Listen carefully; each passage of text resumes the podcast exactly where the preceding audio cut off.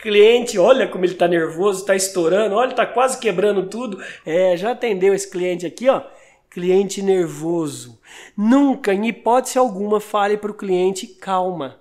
Porque é como você estivesse colocando uma gasolina nessa fogueira. Vai aumentar o fogo. Então, clientes nervosos, nervosos, Deixa a pessoa falar.